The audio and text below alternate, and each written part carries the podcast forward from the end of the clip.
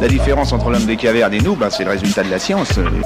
Et ce n'est pas une opinion, c'est de la science. Notre monde n'est pas si moche. Peut-on faire voler un avion grâce à l'énergie nucléaire? Les Américains l'ont fait durant 215 heures dans les années 1950.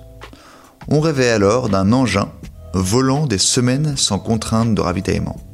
Le NB-36H, premier avion à propulsion nucléaire, réalisa 47 vols tests. Mais pour protéger l'équipage des radiations, il fallait intégrer un bouclier si lourd qu'il ralentissait la vitesse en vol. Et les températures de fonctionnement étaient élevées.